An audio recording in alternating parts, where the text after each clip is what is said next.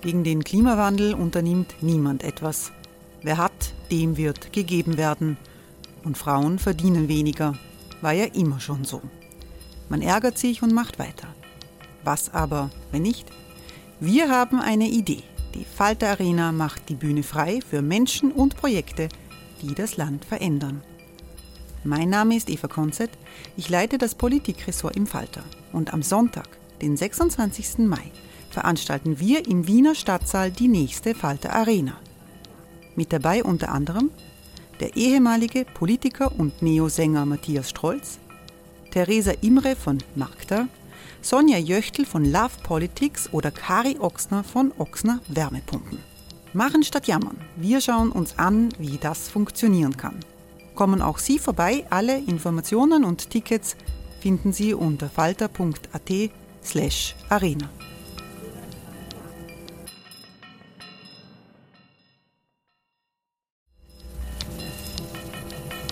slash arena. Falter-Podcasts werden durch Werbung unterstützt. Das hilft bei der Finanzierung unseres journalistischen Angebots. Hey, it's Ryan Reynolds and I'm here with Keith, co-star of my upcoming film If, only in theaters May 17th. Do you want to tell people the big news? All right, I'll do it. Sign up now and you'll get unlimited for $15 a month in six months of Paramount Plus Essential Plan on us. Mintmobile.com slash switch. Upfront payment of $45 equivalent to $15 per month. Unlimited over 40 gigabytes per month. Face lower speeds. Videos at 480p. Active Mint customers by 531.24 get six months of Paramount Plus Essential Plan. Auto renews after six months. Offer ends May 31st, 2024. Separate Paramount Plus registration required. Terms and conditions apply if rated PG.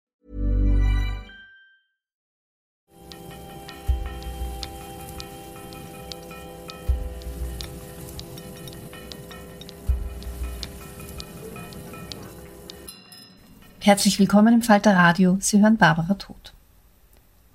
Die Antarktis wurde gerade von einer Hitzewelle heimgesucht. Die Temperatur lag über 40 Grad über dem Durchschnitt.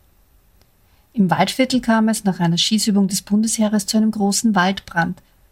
Das liegt auch an der Trockenheit. Mit minus 70 Prozent weniger Niederschlag als im Durchschnitt zählt der vergangene Monat zu einem der zehn trockensten Märzmonate seit dem Jahr 1858. Jene Wissenschaftlerin, die in Österreich seit vielen Jahren am lautesten vor den Folgen des menschengemachten Klimawandels gewarnt hat, ist Helga Kromkolb. Die emeritierte Professorin leitete lange das Institut für Meteorologie und Klimatologie an der Universität für Bodenkultur in Wien und stand bis Anfang des Jahres als Obfrau dem Climate Change Center Austria vor, dem Netzwerk der heimischen Klimaforschung. Auf dem Symposium Dürnstein, das Ende März stattgefunden hat, hat sie mein Kollege Benedikt Narodoslaski getroffen und mit ihr darüber gesprochen, warum trotz Warnrufe der Wissenschaft jahrzehntelang kaum etwas in der heimischen Klimapolitik vorangegangen ist, wovor sie sich in der Krise am meisten fürchtet und was ihr trotzdem Hoffnung gibt. Ja, ähm, wir haben uns überlegt, wir sprechen jetzt einmal, wir quatschen äh, und die Diskussion machen wir eben danach. Also alle Fragen, die Sie jetzt haben, bitte merken und wir nehmen das dann nach dem Vortrag dann äh, mit. Ja, fangen wir mal ganz groß an. Also die Menschen, die fürchten sich ja immer vor dem Untergang. Es gibt die Arche Noah, diese, die Sintflutgeschichte. Meine Eltern haben sie vor dem Atomkrieg äh, gefürchtet. Das ist, wird ja jetzt gerade wieder aktuell. Was macht die Klimakrise, was ist da anders an, die, an diesem Bedrohungsszenario? Ja, zunächst schönen guten Tag. Ich freue mich hier zu sein. Ähm, ich, von der Arche Noah, da habe ich wenig Informationen, was da vorher war. ähm, ob sich die, wie stark sich die Menschen persönlich bedroht gefühlt haben. Aber beim Atomkrieg ist das, glaube ich, relativ klar. Nicht? Das, war, das, war, das waren die, die Versuche oder Versuche, die, die Katastrophen von äh, Nagasaki und Hiroshima. Äh, und die haben den Menschen vor Augen geführt, wie dramatisch das ist und wie unentrinnbar das ist für den Einzelnen. Und ähm, kombiniert mit den ganzen Schrecken des Zweiten Weltkrieges war das nie wieder und äh, schon gar nicht Atom, war irgendwie etwas, was doch jeden berührt hat. Und beim Klima ist es zwar auch im Prinzip so, aber es ist viel weniger spürbar. Es ist, es ist, es kommt so allmählich. Das ist nicht eine Bombe, die irgendwo, sondern es kommt so allmählich und betrifft zunächst immer andere und nicht einen selber. Und das ist offensichtlich nicht gelungen äh, zu vermitteln dass es viel endgültiger ist, die Veränderung, wenn sie in der krassen Form kommt, wie das jetzt durchaus denkbar ist, äh, wie eben ein Krieg, der in irgendeiner Form dann doch wieder zu Ende geht. Das heißt, es geht langsamer, aber ist genauso final, kann man sagen. Es ist meines Erachtens noch, noch schlimmer. Also es ist, glaube ich, wirklich die, die, vom, von der Wirkung her im Grunde genommen geht es darum, ob unsere Zivilisation überleben kann. Und äh, nicht, vielleicht nicht die Spezies Mensch, äh, da wird es wohl das eine oder andere Exemplar geben, das überlebt. Aber die Zivilisation ist meines Erachtens durchaus in Gefahr. Zumindest ähm, können wir es nicht ausschließen. Es ist, äh, ja, wie, die, wie in, den, in den Publikationen steht, too risky to bet against. Also man sollte nicht darauf wetten, dass das nicht passieren kann. Und letzten Endes, wenn man sich anschaut, äh, es sind so in den letzten 3000 Jahren, glaube ich, so ungefähr 300 Zivilisationen gekommen und gegangen. Äh, zu glauben, dass gerade unsere die ist, die auf Dauer besteht, unabhängig davon, was wir tun, ist ein, ein Optimismus, der nicht wirklich gerechtfertigt ist. Auch wenn man sich anschaut, was, was hat die früheren Zivilisationen zum, zum Auslöschen oder zum Erliegen gebracht? Und das sind im Grunde genommen Klimawandel, nicht menschengemacht, aber Klimawandel. Ähm, das ist ähm, ähm, äh, Umweltzerstörung allgemein das ist, dass die, die Prozesse zu komplex geworden sind. Also die, die Gesellschaften sind zu komplex in ihrer Organisation geworden, äh, so dass man mehr Energie gebraucht hat, um die Gesellschaft aufrechtzuerhalten, als zur Verfügung war. Äh, und ähm, also jetzt fällt mir die vierte, ist auch ein, ein, ein soziologischer äh, äh, Grund. Und es gibt kein, kein ganz klares System, also wenn das und das passiert. Aber alle diese vier Gründe, abgesehen von Meteoriten oder so Zufallsereignissen. Alle diese vier Gründe sind Entwicklungen, die wir derzeit auch sehen, dass sie bei uns in die falsche Richtung gehen. Das heißt, ähm, auch wenn man das so historisch betrachtet, ähm, sitzen wir nicht auf einem sehr komfortablen Platz. Sie sind ja jetzt schon sehr lange in dieser Materie drinnen und wissen es wahrscheinlich früher als alle hier im Raum. Ähm, wann haben Sie es erstmals so als existenzielle Krise begriffen? Hat es da für Sie irgendeinen Auslöser gegeben? Also, dass es eine zentrale Krise ist, das ähm, würde ich meinen, war wahrscheinlich eine Tagung in Villach äh, in den frühen 80er Jahren. Das war so eine eher kleinere, kleinere Veranstaltung äh, mit der JASA. Äh, und da glaube ich, da waren halt Gastredner und da irgendwie ist, das, ist mir das schon klar geworden. Aber ich bin nicht sicher, dass ich die existenzielle Krise wirklich schon begriffen habe. Ich weiß nicht, ähm, ich, irgendwie glaube ich, dass wir alle sehr gut sind drinnen, das wieder zu verdrängen. Und ähm, dieses, äh, wir haben einfach keine Vorstellung, wie schaut das Ende aus. Äh, und äh, wie schaut, wie schaut sozusagen der, der Weg dorthin aus. Und das ist vielleicht auch mit ein Grund, warum wir gar nicht wahrnehmen, dass möglicherweise alles das, was wir jetzt beobachten, äh, weiß ich, Corona-Krise oder, oder äh, Krieg, ähm, und natürlich nicht nur in der Ukraine, sondern wir können in Jemen oder sonst wo hinschauen, dass das vielleicht schon die Signale sind, dass wir uns einfach schon jenseits dessen befinden, was ähm, unser Ökosystem noch hergibt und daher es anfängt, hinten und vorn zu knirschen. Für viele ist ja die Klimakrise dann doch irgendwie abstrakt, weil es so vielseitig ist. Bleiben wir jetzt noch mal kurz bei dieser ganzen Horrorgeschichte, damit wir die Leute noch mal aufwecken. Aber was macht Ihnen da eigentlich am meisten Angst? Wovor fürchten Sie sich am meisten? Ich glaube, es sind die, die sozialen Verwerfungen, die daraus entstehen. Und das kann ganz massiv durch Migration sein. Das kann aber einfach auch durch, ich meine, wir sehen es jetzt, äh, die Preise, die Spritpreise steigen und schon äh, geht die, geht die Schere in der Bevölkerung zwischen denen, die einfach nicht mehr wissen, woher sie das Geld nehmen sollen, um den nächsten Tag zu beschreiten und denen, denen das eigentlich ziemlich egal ist, äh, geht weiter auf.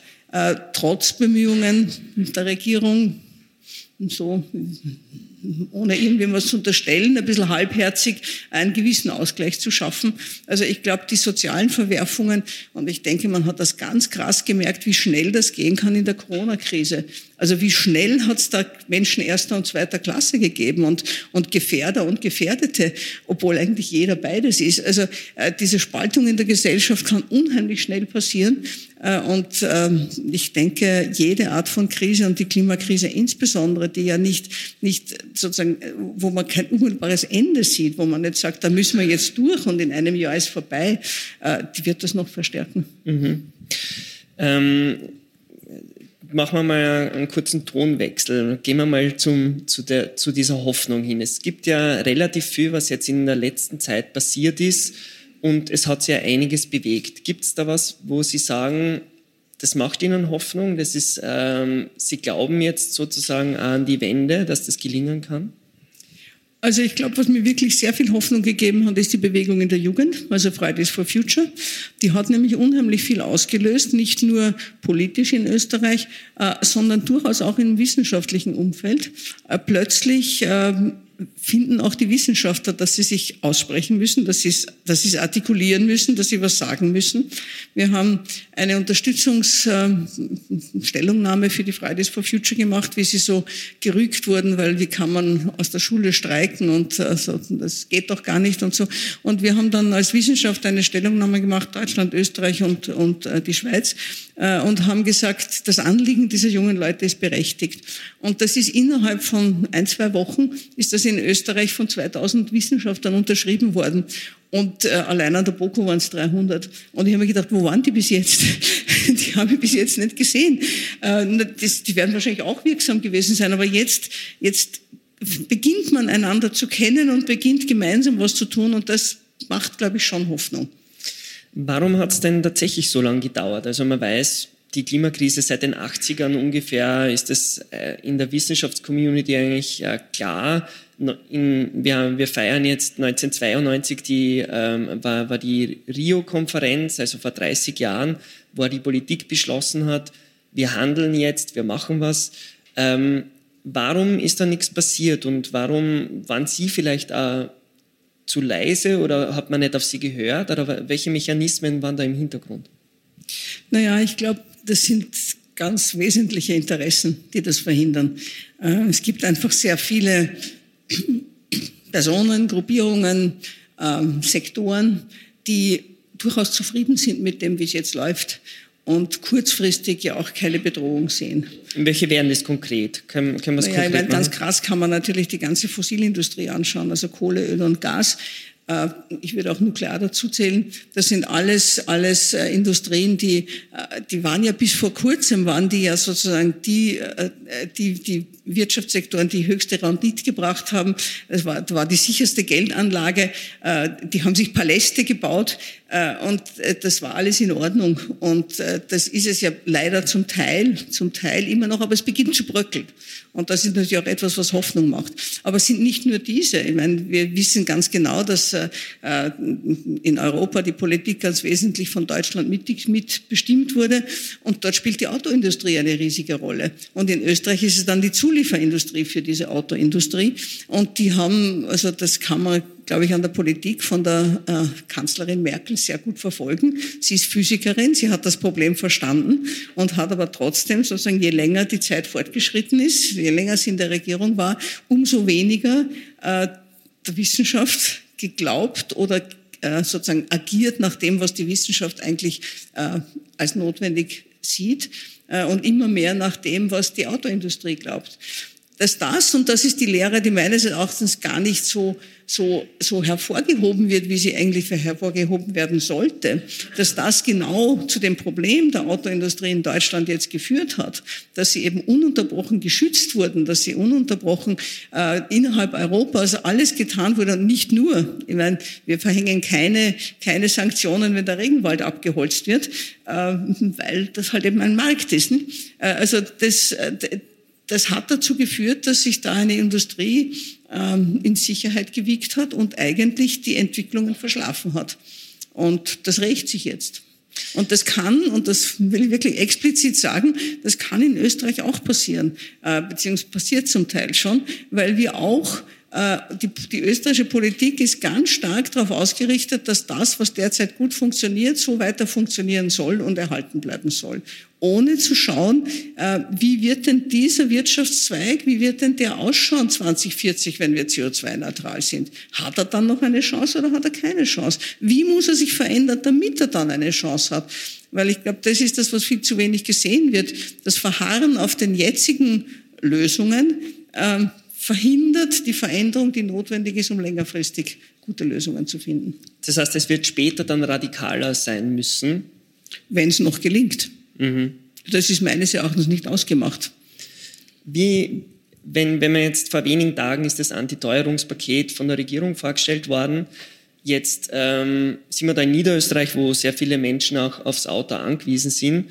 Aber diese Pendler das Pendlerpauschale, diese Erhöhung hat sehr viele in der Umweltcommunity sehr gestört. Jetzt denkt man sich, okay, die Grünen sind in der Regierung, sind für den Klimaschutz gewählt worden und trotzdem machen sie etwas, was eigentlich wieder die fossile, äh, das, das fossile Zeitalter fortschreibt oder begünstigt. Wie geht's Ihnen dabei, wenn Sie, wenn Sie das hören? Äh, glauben Sie, das ist eh schon alles verloren oder wenn schon die Grünen sozusagen da keinen Konter geben können? Naja, ich glaube, Konter haben sie gegeben. Sie haben sozusagen noch schlechtere Lösungen. Ich nehme an, es waren die Grünen, die noch schlechteren Lösungen wie allgemeine Mehrwertsteuersenkung oder sowas verhindert. Ähm, sie sind die kleinere Partei in dieser, in dieser Koalition. Und äh, ich glaube, man, man, muss ein bisschen unterscheiden.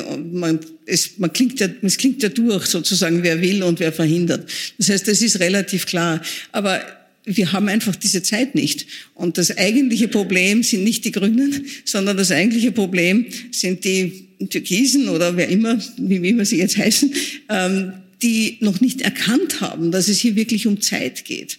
Und äh, ich habe gerade vorhin eine Diskussion gehabt, äh, da hat es geheißen, na jetzt ist nicht der Zeitpunkt, Klimapolitik zu machen. Na wann denn? Natürlich ist jetzt der Zeitpunkt, völlig unabhängig, was sonst passiert. Jetzt muss Klimapolitik gemacht werden, weil wir innerhalb der nächsten zehn Jahre mit den Emissionen auf die Hälfte runter müssen. Das heißt in Österreich eigentlich noch schneller, in Österreich eigentlich in fünf Jahren. Äh, das heißt, äh, wenn wir nicht heuer dann haben wir nur mehr vier Jahre. Wenn wir nicht nächstes, haben wir nur mehr drei für dieselbe Leistung. Und das, das ist irgendwie noch nicht angekommen in den Köpfen. Aber das sagen Sie ja schon seit Jahren und Jahrzehnten, dass wir jetzt beginnen müssen. Wie ist es Ihnen da gegangen? Ist es so, haben Sie gedacht, alle anderen sind irre oder Sie sind irre oder ist es wieder Geisterfahrer, wo man irgendwie die Geisterfahrermeldung hört, irgendwie äh, Achtung, auf der A2 kommt Ihnen ein Geisterfahrer entgegen und der Geisterfahrer sagt, was heißt einer, Hunderte? Also wer ist da der Verrückte drinnen in dem Spiel? Ja, natürlich zweifelt man manchmal, vielleicht nicht ganz so grundsätzlich, aber ob, ob sozusagen die Extremsituation, die man als möglich betrachtet, ob die übertrieben ist.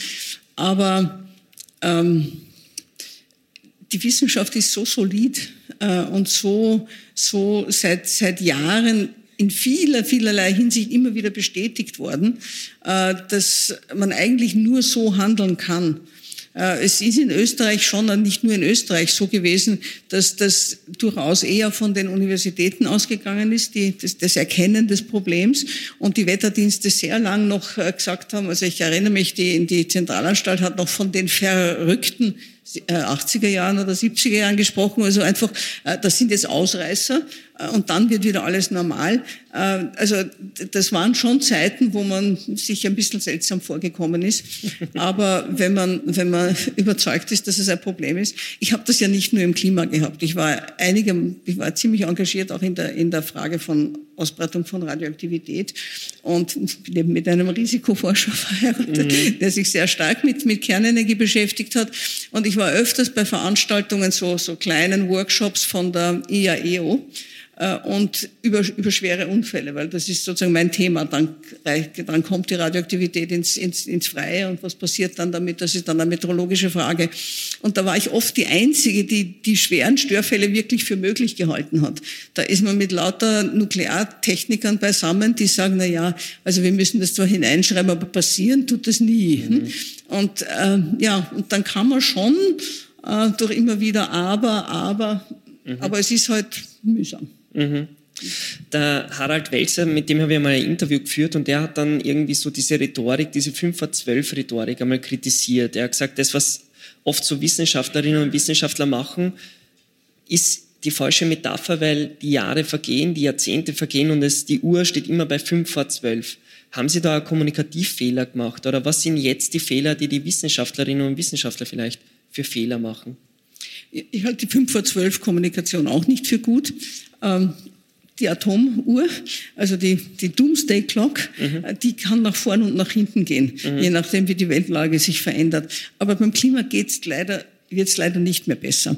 Äh, und insofern, das, das Problem ist, diese, die, die Metapher äh, sozusagen suggeriert, dass es einen Zeitpunkt gibt, ab dem, den man erkennen kann und ab dem es zu spät ist. Und unser Problem ist ja, dass die Veränderungen so langsam anfangen und dann immer schneller werden. Und das ist eine mehr oder weniger glatte Kurve. Da gibt es nicht den Knick, wo man sagt, bis dorthin und nicht weiter. Und das macht es ja natürlich auch schwierig. Und das macht diese Metapher auch eigentlich falsch. Ähm, die andere, die andere, die andere äh, Argumentation, die ich für völlig falsch halte, ist, dass man sagt, 99 Prozent der Klimawissenschaftler sind der Meinung. Ähm, ja, es waren auch 99 Prozent aller Wissenschaftler der Meinung, dass sich die, die Sonne um die Erde dreht. Und trotzdem hat der eine recht gehabt, nicht? Oder äh, um es medizinisch zu sagen, der Semmelweis hat auch recht gehabt und ist also von seinen Kollegen hinaus gemobbt worden, äh, weil, weil sie sich die Hände nicht waschen wollten, nicht? Also ganz primitive Sachen. Und das, also insofern glaube ich, dass das Wissenschaft da entscheidet nicht die Mehrheit, sondern mhm. da entscheidet letzten Endes die Fakten und die, und, die, und die Beweisführung. Das ist eigentlich das Entscheidende. Aber was ich glaube, was grundlegend falsch war oder zumindestens wo wir, was wir nicht rechtzeitig erkannt haben und wo wir noch immer nicht wirklich umgestellt haben, ist, dass wir, äh, was aus der Naturwissenschaft ja verständlich ist, darauf hingewiesen haben, und ich habe es ja selber auch gerade getan, dass das in Richtung auf Kollaps geht, in mhm. Richtung auf Katastrophe. Äh, und es gibt aber durchaus soziologische Untersuchungen, die zeigen, dass die Menschen eher reagieren, eher in der Lage sind, auf auf Dauer etwas zu verändern, wenn sie etwas Besseres haben wollen und nicht, wenn sie weglaufen vor was Schlechtem. Das gibt also Versuche mit Herzkranken, die eine Herztransplantation, denen die bevorsteht, und zwar letzten Endes wegen ja, zu viel Essen, zu viel Trinken, zu viel Rauchen und zu wenig Bewegung. Äh, und da sagt man, ist eh logisch, wenn ich weiß, aha, jetzt wird's kritisch, dann stelle ich das alles ab. Aber in Wirklichkeit sind das ungefähr sieben Prozent der Menschen, die das tun. Und da hat es ein interessantes Experiment gegeben mit ungefähr 300 Patienten und Patientinnen. Und die sind ein Jahr lang begleitet worden. Äh, und der Anfang waren Gespräche mit Psychologen, die ähm, mit ihnen herausgearbeitet haben, was würden sie gerne wieder machen, wenn sie gesund wären. Und da hat jeder seine eigenen Wunschvorstellungen, weiß ich, Fußball spielen mit dem Enkel oder, oder auf einen Berg steigen noch oder was immer. Äh, und mit diesem Bild vor Augen haben sie dann angefangen, Ernährung umzustellen, äh, das ganze Leben umzustellen. Und wie das bei wissenschaftlichen Projekten ist, nach einem Jahr war das Geld aus äh, und sie sind nicht mehr begleitet worden. Aber es ist dann drei Jahre später noch einmal diese Kohorte angeschaut worden und es haben über 80 Prozent haben es geschafft. Mhm. Die haben ihren Lebenswandel geändert und haben keine Herzoperation gebraucht. Hiring for your small business? If you're not looking for professionals on LinkedIn, you're looking in the wrong place. That's like looking for your car keys in a fish tank. LinkedIn helps you hire professionals you can't find anywhere else, even those who aren't actively searching for a new job but might be open to the perfect role. In a given month, over 70% of LinkedIn users don't even visit other leading job sites. So start looking in the right place. With LinkedIn, you can hire professionals like a professional. Post your free job on linkedin.com slash people today. Was, was ist denn jetzt das schöne Bild, auf das wir hinarbeiten können, wenn es die Apokalypse nicht ist, die die Menschen bewegt? Welche Welt erträumen Sie sich? Ähm, Angela Merkel hat äh, vor, bei, den, bei den Hochwasserereignissen in Deutschland letztes Jahr, hat sie gesagt, wir brauchen eine Tra Volltransformation unserer Art des Wirtschaftens. Und ich glaube, das ist genau das, was wir brauchen. Äh, man kann sich das, ob das jetzt die, Energie, äh, die Energiepolitik ist oder, oder man kann alle durchdeklinieren. In all diesen Bereichen wissen wir, äh, dass, dass es nicht optimal ist, dass da, dass da Probleme sind. Und Überall gibt es bessere Lösungen, die zugleich klimafreundlich sind. Das heißt, man kann mit Klimaschutz gleichzeitig die, die, die, unsere Art des Wirtschaftens transformieren äh, und zu einem besseren Leben kommen. Und einem besseren Leben meine ich damit, dass es befriedigender wird. Wir werden wahrscheinlich weniger Dinge haben, aber wir werden mehr Zeit haben, wir werden mehr, mehr Möglichkeiten haben, äh, das zu leben, was wir wirklich wollen. Also sei das jetzt soziale Kontakte, sei das Familie, sei das Kultur, äh, Bildung, was immer.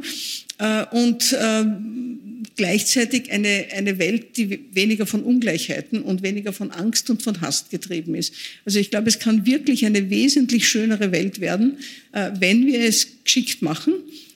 Aber es passiert nicht von selber. Es mhm. ist nicht ein Selbstläufer, wo man sagt, ja, jetzt wird es immer wärmer und die Sachen werden teurer und dann wird sich das schon einstellen. Nein, da, darum muss man kämpfen, weil es gibt immer auch schlechte Lösungen, äh, die die Sache verschlechtern. Aber es gibt eben auch die positiven und die greifen ineinander und können wirklich ein sehr, sehr gutes positives Bild ergeben. Wir haben versucht, so etwas zu zeichnen. Wir haben einen Referenz nationalen Energie- und Klimaplan erstellt vor zwei Jahren, weil der Energie- und Klimaplan der österreichischen Bundesregierung so absolut unambitioniert und zum Teil in die falsche Richtung gehend war. Und da haben wir vorneweg so eine Vision gestellt. Und sie ich habe mir am Anfang gedacht, weil ich habe den ersten Entwurf gemacht, habe mir am Anfang gedacht, jetzt werden mich alle auslachen und sagen, aber in Wirklichkeit haben alle dann mit dran gearbeitet und das weiter verfeinert und weiterentwickelt. Dieses, dieses Streben, dieser, dieser Wunsch danach, der ist wirklich stark und ich glaube, das ist eine Vision, die könnten wir verallgemeinern in Österreich und, und die könnten wir gemeinsam verfolgen und natürlich über Österreich hinaus. Das ist, ähm, da fällt mir eine ganz interessante Geschichte von einer Sterbebegleiterin ein, die hat eben äh, viele Sterbende be begleitet und sie nochmal gefragt, was würden sie anders machen und hat niemand gesagt, ich möchte, äh, ich bereue, dass ich zu wenig gearbeitet habe, sondern jeder hat gesagt, ich habe zu wenig Zeit für Freunde oder Familie gehabt. Das äh, passt da vielleicht ganz gut rein. Ähm, ja, diese, ähm, heute findet wieder Klimastreik statt, der weltweiter. Warum hat es diese Jugendbewegung geschafft, was, was die Wissenschaftlerinnen und Wissenschaftler nicht geschafft haben? Was war da anders? Weil die Fakten, die so am Tisch liegen, äh, die gibt's ja schon ewig. Und eigentlich sagt die Greta Thunberg ja eher, die Welt geht unter. Also was ist da Ihre Erklärung für diese Bewegung? Naja, wenn man so an die Märchen zurückdenkt, das, denkt, das war auch ein Kind, das gesagt hat, der Kaiser hat keine Kleider an. Äh, manchmal brauchen wir einfach sozusagen Kindermund, um eine Wahrheit, die eigentlich jeder sieht, auch wirklich sichtbar und gemeinsam verstehbar zu machen. Also das ist, glaube ich, der eine Aspekt. Der zweite ist, glaube ich, dass sie eine sehr klare Sprache führt. Also die Wissenschaft redet ja viel verschlüsselter. äh, das ist ja, das ist ja schon ein großes Problem. Wenn man einen einfachen Satz sagt, äh, dann gehen im Hinterkopf lauter Wenns und Abers vorüber. Äh, eigentlich müsste man das noch einschränken und das noch dazu sagen. Und, und, und wenn man das alles dazu sagt, dann geht die Botschaft des einfachen Satzes verloren. Aber so ist Wissenschaft gestrickt. Und das ist ja auch das, was einem dann sehr viel Kritik einträgt. Nicht? Man sagt irgendetwas, damit es einfach klar wird. Also wir haben noch zehn Jahre, nicht? Und dann kommt sofort, naja, so genau kann man das mit zehn Jahren nicht sagen. Und, so, äh, und trotzdem, die eigentliche Botschaft ist, wir müssen jetzt was tun. Nicht? Und das sagen die jungen Leute heute halt sehr deutlich. Mhm. Ähm, wir haben jetzt über die Wissenschaftskritik gesprochen. Reden wir mal über die Kritik der Medien. Ich sitze da auch als Vertreter eines Berufsstandes. Ähm, was haben wir für Fehler gemacht, die Medien, die Journalistinnen und Journalisten? Ich glaube, das ist zum Teil auch ein, ein Fehler im System und das sind eben die Sachen, die geändert gehören, ähm, weil letzten Endes die Medien im Wirtschaftssystem eingebunden sind. Und deswegen kriegt man halt neben einem Artikel, der, der ganz kritisch über Klima redet, kriegt man daneben die, die Annonce, äh, fliegen Sie nach, äh, weiß ich was, London shoppen, kostet nur. Nicht? Also sozusagen die Botschaften sind einfach äh, völlig konträr. Und äh, das ist eines der Probleme. Äh, lange Zeit haben die Medien ja auch äh, dieses, äh, der Versuch, die Balance, was sagt der Klimawissenschaftler und was sagt der Skeptiker oder der Leugner, zu halten, was auch nicht, nicht vernünftig ist, weil eben das nicht, nicht das Thema ist. Und für mich ist eigentlich bei den Medien dasselbe, was ich eigentlich auch von der Verwaltung und von der Politik und von der Wirtschaft mir wünschen würde, dass ganz klar ist, Nachhaltigkeit, Klimaschutz und ich sage Nachhaltigkeit, weil die Biodiversität da durchaus auch äh, in ähnlicher Dringlichkeit dazugehört, äh, hat einen so einen so überragende Bedeutung, dass ich bei jedem Artikel, bei jedem, bei jedem bedruckten Blatt oder, oder bespielten Ton überlegen muss, was bedeutet das dafür? Ist das etwas, was, was uns in die richtige Richtung bringt oder führt das in die Gegenrichtung? Und das würde ich mir bei jedem Interview, das mit einem Politiker gemacht wird, wünschen, dass diese Frage auch noch angehängt wird. Was bedeutet das für die Nachhaltigkeit? Äh, damit das endlich einmal wirklich zentral wird. Weil ich glaube, das ist wirklich eines der zentralen Themen, die mhm. wir lösen müssen.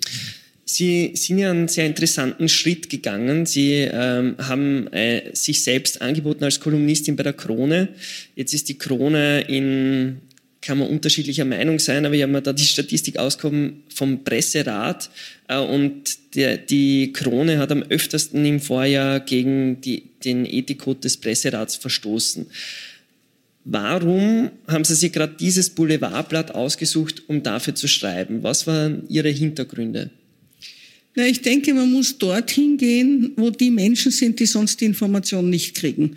Also wenn ich in irgendein ein, äh, Blatt gehe, das vor allem Intellektuelle lesen, obwohl ich mich wundere, von wem ich überall Zuschriften kriege. Also so, ähm, äh, dann, dann trage ich Eulen nach Athen. Die sind vielleicht nicht überzeugt, aber dass ihnen die Information fehlt, kann man nicht sagen. Äh, deswegen glaube ich, dass man eben dorthin gehen muss, wo tatsächlich vielleicht die Information fehlt oder sie vielleicht nicht in einer Form gebracht wird, die auch akzeptabel ist.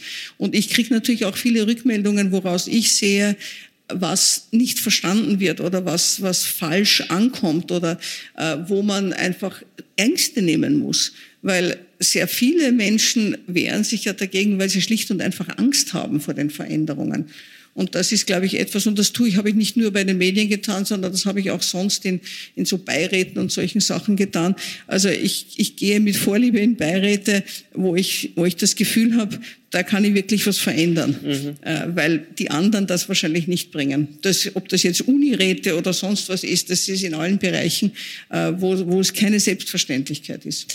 Sie haben ja massiv viel Zeit aufgewendet, um so Netzwerke aufzubauen, wie eben das Climate Change Center Austria, das Netzwerk der Klimaforscherinnen und Klimaforscher, ähm, haben wir ganz stark mitinitiiert den Sachstandsbericht äh, Klimawandel, damit man mal überhaupt eine Grundlage hat, was ist, wie trifft sozusagen die Klimakrise Österreich, was, was gibt es da für Auswirkungen.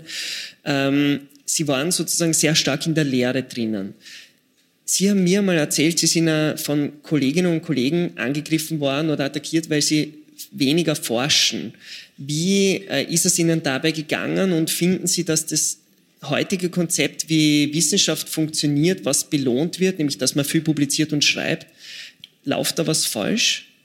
Ich glaube schon. Ich glaube, unser Wissenschaftssystem ist so ähnlich wie das Gesundheitssystem. Gesundheitssystem hat man versucht, so äh, zu behandeln wie irgendeinen Wirtschaftsbereich, wo es einen Markt gibt. Und das ist falsch.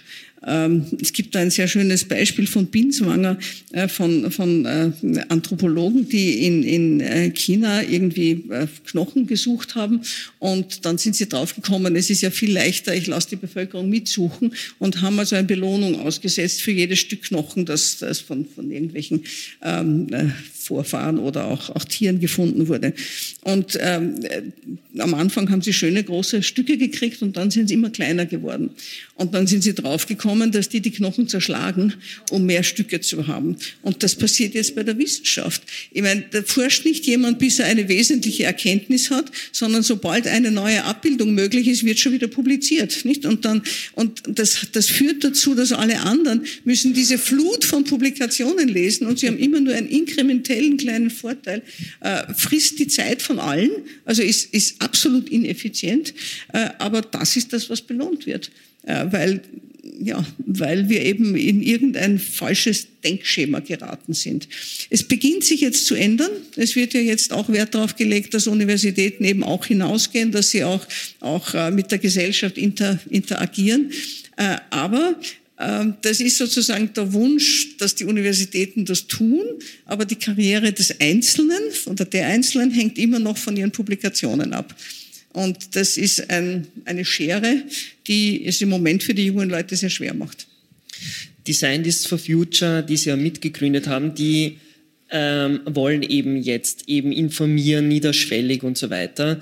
Ähm, die vernetzen sie, die versuchen auch ähm, ganz un auf unterschiedliche Weise eben Menschen zu erreichen. Gleichzeitig mischen sie diese, äh, diese Wissenschaftlerinnen und Wissenschaftler auch politisch ein sehen Sie ja Gefahr, dass man im politischen Spiel, dass das dann einfach weggewischt wird, als, als ähm, sagen wir, die Wissenschaftler sind ja selbst eine Partei und die haben Eigeninteressen und so weiter. Sehen Sie da Gefahr, ähm, dass, wenn man zu laut wird, nicht mehr ernst genommen wird? Das sehe ich eigentlich weniger als Gefahr. Ich sehe eher eine Gefahr, die wir jetzt, glaube ich, gerade in den letzten zwei Jahren sehr deutlich gemerkt haben. Äh, und das war der Grund, warum wir eben auch das CCCA, äh, das Climate Change Center Austria, wo der Sebastian ganz wesentlich mitbeteiligt war, der Sebastian Helgenberger, äh, gegründet haben, weil ich glaube, dass es wichtig ist und das hat die Klimawissenschaft schon geschafft, bei allen Schwierigkeiten, in die wir jetzt auch hineinlaufen, aber ähm, dass wir wirklich untereinander zuerst den Wert der einzelnen Hypothesen diskutieren und dann, wenn wir gesehen haben, was, halt, was hält und was hält nicht, dass wir dann an die Politik mhm. herantreten und sagen, wenn ihr das tut, hat das die und die Konsequenzen und wenn ihr das nicht tut, hat das die und die Konsequenzen. Äh, das ist was anderes wie eine Einzelmeinung. Und ich versuche das auch immer, wenn, wenn irgendein Politiker mich fragt, was meinen Sie dazu, dann sage ich, ja, ich kann meine Meinung sagen. Aber im Grunde genommen brauchen wir die wissenschaftliche Debatte, damit das, was dann wirklich äh, sozusagen als Grundlage für Entscheidungen verwendet wird, damit das solid aufgebaut ist. Und das kann kein Einzelner, weil es einfach immer so viele Gesichtspunkte gibt. Die Probleme sind nicht mehr so trivial. Also wenn man über Klima redet, ich bin eine Atmosphärenwissenschaftlerin, aber wir brauchen selbstverständlich auch Biologen dazu, wir brauchen Chemiker dazu, wir brauchen Ökonomen, wir brauchen Politikwissenschaft, wir brauchen alle diese Bereiche dazu, um gute Politik machen zu können. Und die Grundlagen dafür, die kann man nur gemeinsam schaffen. Das macht der IPCC. Dazu gibt es auch den, den österreichischen Sachstandsbericht, wo jetzt gerade wieder ein neuer in Arbeit ist. Und das halte ich für ganz wesentlich. Und auf dieser Basis kann dann auch der Einzelne sehr viel sagen. Äh, und mhm. es ist einfach gefährlich, wenn er nur seine eigene Forschung nimmt und aufgrund dieser Einzelforschung dann äh, weitreichende Schlüsse zieht. Mhm. Wir haben Beispiele in Österreich, wo das einfach total daneben gegangen ist.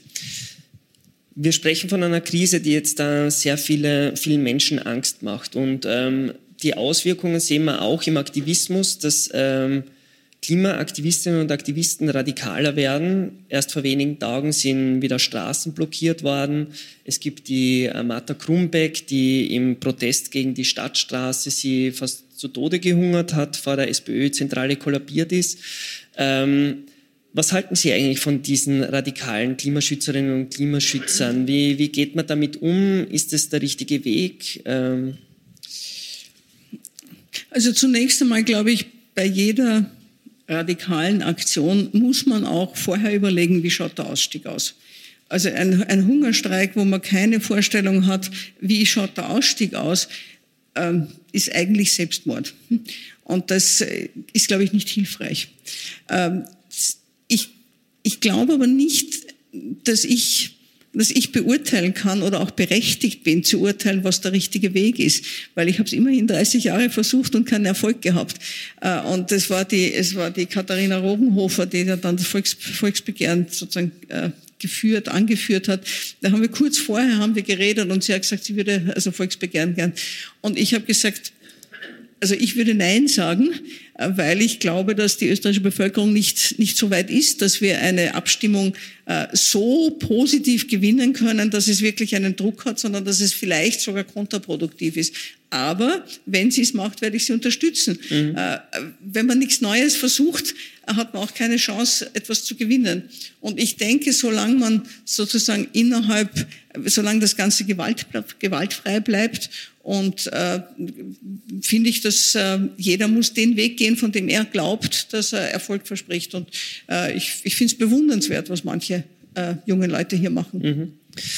Wenn ich so mit Klimawissenschaftlerinnen und, und Wissenschaftlern rede, auch so in dieser ganzen Biodiversitätsszene, wo es ja um das Artensterben geht, ähm, dann fühle ich mich immer wieder ernüchtert, äh, aber auch merke schon so eine Schwermut in der Stimme von dem Gegenüber.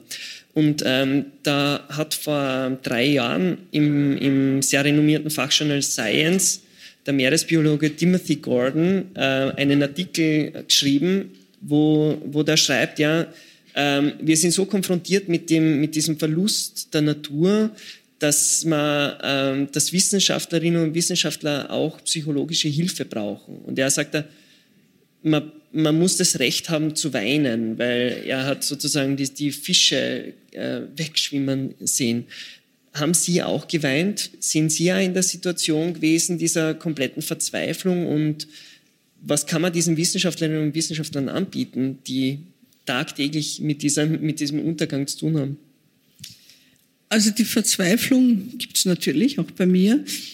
Ähm, weniger vielleicht bei dem, was ich in der Natur beobachte, sondern bei dem, wenn ich sehe, wie Menschen sich verhalten, wie man wegen irgendwelcher lächerlicher äh, Details große Ziele nicht erreicht, nicht wie irgendwelche persönlichen Eitelkeiten oder, oder institutionelle Barrieren einfach einen wesentlichen Schritt vorwärts verhindern und wo man sich denkt, das gibt's doch nicht, dass das, dass, dass man Haben an dem ein konkretes scheitert. Beispiel? Ja, es sind, es sind, es sind oft wirklich äh, Eitelkeiten, dass halt äh, jemand nicht gefragt wurde, ob er, was weiß ich, den Vorsitz von irgendwas nehmen will oder irgendeine mhm. Funktion übernehmen will und dann äh, beteiligt sich eine ganze Uni nicht an einem, okay. an, an einem Vorhaben. Nicht? Also mhm. Also das ist irgendwie, aber ich glaube, am, am nächsten am wirklich, wirklich weinen äh, waren, war ich gemeinsam mit meinem Mann, wie Fukushima passiert ist. Also wie Fukushima passiert ist, ich, ich weiß es noch ganz genau, wir sind sozusagen im Zimmer gestanden und haben uns gegenseitig gehalten, weil wir einfach gedacht haben, das wird jetzt ganz, ganz schlimm für sehr, sehr viele Menschen. Mhm. Und das ist es auch geworden. Mhm. So, versuchen wir das jetzt, diese Untergangsszenarien wieder in etwas Positives zu drehen. Ähm, können wir es noch schaffen? Glauben Sie dran? Ich fange wieder mit dem Negativen an. Wenn wir nichts tun, schafft man es sicher nicht. Ja. Also wenn wir so weiter tun, schafft man es sicher nicht. Aber ähm, es, es liegt einfach eine ungeheure Befriedigung drin, im sich bemühen, etwas zu schaffen. Also wenn man, wenn man sich bemüht, ein Problem zu lösen, äh, dann ist nicht das Entscheidende, dass man weiß, es wird gelingen, sondern das Entscheidende ist, dass man es versucht. Und ich denke, das ist auch das, was jetzt von uns verlangt wird. Und das weil Sie vorhin Harald Welzer zitiert haben, das war für mich ganz wichtig, was er gesagt hat, keiner von uns ist allein verantwortlich, die Welt zu retten. Aber jeder ist verantwortlich dafür, das zu tun, was er in seinem Wirkungskreis tun kann. Und ich denke, wenn man, wenn man das tut und wenn das, also ich habe ein, ein großes Vertrauen in die Menschen, dass wenn sie sich einmal entschlossen haben, etwas erreichen zu wollen, dass sie dann sehr rasch sehr viel verändern können. Und äh, das, dieses Vertrauen habe ich immer noch, äh, dass eben sehr viele Menschen tatsächlich diesen Schritt machen und sagen, ja, es kommt auch auf mich an und nicht nur auf die Chinesen oder sonst wen, es kommt auch auf mich an und ich mache jetzt das äh, und dann mache ich den nächsten Schritt und dann den nächsten. Und ich denke, äh, mehr kann man nicht, kann man im Moment nicht sagen. Es ist ganz interessant, weil Sie vorher gesagt haben, Ihre, Ihr Mut macht Ihnen die Jugend. Und ich habe jetzt vor kurzem äh, das Buch zur Hoffnung äh, gelesen von der Jane Goodall, die, die berühmte Primatenforscherin, die ja auch konfrontiert war mit Lebensraumverlust und irgendwie einem Verlust von, von wertvoller Natur. Und auch sie sagt, die Jugend macht ihr Hoffnung. Ähm, jetzt nehme ich das auch so wahr, dass die junge Generation ganz stark das Problem erkannt hat und da was tun will. Welchen Berufswunsch oder welche Berufswahl würden Sie denn äh, den Kindern, Jugendlichen empfehlen, wo sie wirksam werden können, wo sie was äh, zum Besseren machen können? Also ich glaube, dass das sehr stark von den einzelnen Persönlichkeiten abhängt. Ich denke, manche sind besser darin, in einer Gruppe, die schon das Richtige macht, mitzuhelfen. Äh, also sich äh, dorthin zu schlagen, wo jetzt schon das Richtige passiert. Und andere sind äh, stark und gut darin, sich genau dorthin zu begeben, wo sich noch nichts bewegt und dort etwas zu verändern. Also ich würde jetzt niemandem sagen, was weiß ich, ähm, nur ja nicht zur OMV, sondern im mhm. Gegenteil, wenn ich ein Kämpfertyp bin, dann gerade zur OMV. aber im vollen Bewusstsein, dass ich, dass ich geerdet bleiben muss bei denen, die meine Werte, meine jetzigen Werte teilen. Weil es ist schon sehr stark, die Umgebung prägt schon sehr stark die Werte. Also wenn man sich sozusagen in, sage ich jetzt mal, Feindesland begibt, dann äh, muss man die, die Erdung behalten und man braucht es auch als Stärke, als psychische Stärke äh, zur Unterstützung. Also ich glaube, ich glaube, es stehen alle Wege offen. Ich glaube, man kann in jedem einzelnen Beruf sehr viel beitragen zur richtigen Veränderung. Äh, und wenn man als Sabotage in die Rüstungsindustrie geht. Äh, so, äh, letzt, also wir, ich habe noch eine Abschlussfrage, die zwei Minuten sind mir gerade gedeutet worden. Ähm, wir, ich sehe da manche Leute, die schon der Jugend entwachsen sind. Ähm, was kann denn jeder äh, machen? Was, was sind so die Sachen, was ist das Wirksamste, was man machen kann? Ist es der Klimastreik? Ist es das Licht abdrehen? Äh, Gibt es da was, eine Handlungsempfehlung, die jeder mitnehmen kann. Man kann ja ähm, beides machen, man kann das Licht abdrehen, umstreiken gehen. Äh, und gerade die schon der Jugend entwachsen sind in der Form wie ich, die haben eine Freiheit, die sonst niemand hat. Äh, die sind nicht mehr abhängig von einem Chef, die sind meistens auch nicht mehr abhängig von irgendwem, der ihnen die Pension zahlt oder so, sondern wir haben eine Freiheit, die sonst niemand hat. Und die sollten wir in jeder Weise nützen, ob wir jetzt die Jugend unterstützen bei ihrem Kampf oder ob wir selber einen Kampf führen. Es gibt ja auch jede jede, jede Menge von Senioren for Futures, Omas, Opas und so weiter. Äh, und es gibt jede Menge von, von NGOs, die alle, die alle froh sind um Leute, die sich, die sozusagen jede Arbeit übernehmen. Äh, und das, glaube ich, gibt eben auch Befriedigung und auch wieder, wie soll ich sagen, Kontakt wieder in, in neuen Kreisen, äh, finde ich sehr gut. Und ich glaube, dass, das, was wir wirklich erreichen müssen, der, der Kern, der Knackpunkt ist das Umdenken. Und daran kann sich wirklich jeder beteiligen. Und wie gesagt, wir brauchen nicht lauter Heilige, wir brauchen sehr viele, die ein bisschen was machen. Und das, das Primäre, haben wir Zeit für ein ganz kurzes Experiment? Äh, dauert, dauert nicht lang. Sekunden, ja? Okay, dann würde ich Sie bitten, dass Sie Ihre Arme ausbeuteln und vorm Körper verschränken. Und wenn Sie jetzt auf Ihre Arme schauen, welches Handgelenk haben Sie oben? Also ich habe das linke Handgelenk oben, wer hat noch das linke oben? Ja, und wer hat das rechte oben? Ja, ungefähr halb halb. Ne? So, jetzt beuteln Sie bitte noch einmal und verschränken Sie die Arme wieder. Wer hat jetzt dasselbe Handgelenk oben wie vorhin? Ja, fast alle, weil das eine Gewohnheit ist. Und jetzt bitte ich Sie ein letztes Mal zu beuteln und dann sind wir schon fertig. Äh, und jetzt machen Sie so wie die andere Hälfte. Nehmen Sie die Gewohnheit der anderen Hälfte wahr. Ja, das geht nicht so einfach. Gewohnheiten ändern erfordert Denken. Klimaschutz beginnt im Kopf. Wenn wir die Gewohnheiten nicht ändern, werden wir nichts ändern. Das heißt, es beginnt im Kopf. Daher bitte fangen Sie auch an nachzudenken, so Sie es nicht schon längst machen, fangen Sie an darüber nachzudenken, was kann ich noch an Gewohnheiten ändern. Dankeschön. Super, danke. Sie hörten ein Gespräch mit der Klimawissenschaftlerin Helga Kromkolb, das mein Kollege Benedikt Narodoslaski geführt hat.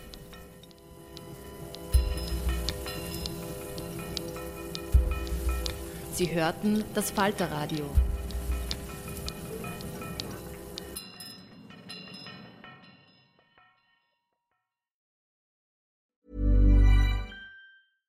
This message comes from BOF sponsor eBay. You'll know real when you get it. It'll say eBay Authenticity Guarantee. And you'll feel it. Maybe it's a head turning handbag, a watch that says it all, jewelry that makes you look like the gem, or sneakers and streetwear so fresh every step feels fly. eBay gets it. So look for the blue check mark next to that thing you love and be confident that every inch, stitch, sole, and logo is checked by experts. With eBay Authenticity Guarantee, you can trust that feeling of real is always in reach. Ensure your next purchase is the real deal. Visit eBay.com for terms. Even when we're on a budget, we still deserve nice things. Quince is a place to scoop up stunning high end goods for 50 to 80% less than similar brands. They have buttery soft cashmere sweaters starting at $50, luxurious Italian leather bags, and so much more. Plus, Quince only works with factories that use safe, ethical, and responsible manufacturing. Get the high-end goods you'll love without the high price tag with Quince. Go to quince.com/style for free shipping and 365-day returns.